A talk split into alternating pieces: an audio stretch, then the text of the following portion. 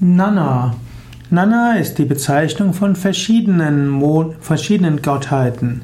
Nana ist in Sumerischen ein Gott. Nana, mit, auch mit R gesprochen und geschrieben, auch ohne R, ist die sumerische Bezeichnung des Mondgottes.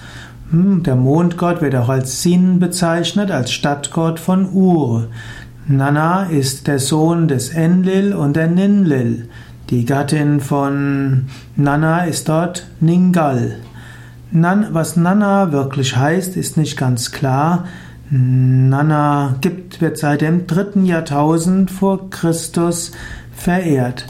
Nana wird oft gleichgesetzt mit Kushu bei den Huritern und auch bei den Hethitern und Luviern. Hier heißt der Mondgott Arma. So kann man sagen, Nana ist also der Mondgott, man könnte ihn auch gleichsetzen mit Chandra in Indien. Nana ist aber nicht nur die Bezeichnung für den Mondgott, sondern Nana ist auch die Bezeichnung für eine nordgermanische Gattin.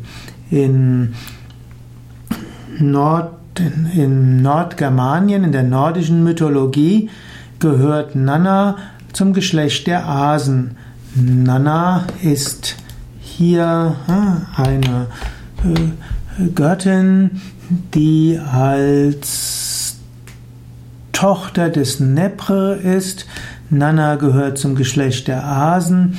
Nana ist die Tochter auch manchmal des norwegischen Königs Gevarus und so wird Nana verschiedene Bedeutungen zugestanden. Ja, ich habe jetzt ein bisschen gestammelt. Ich folge jetzt einigen Artikeln aus Wikipedia. Und so will ich einfach nur sagen, Nana, also ein Göttername. Und sowohl Gott wie auch Göttin können Nana heißen.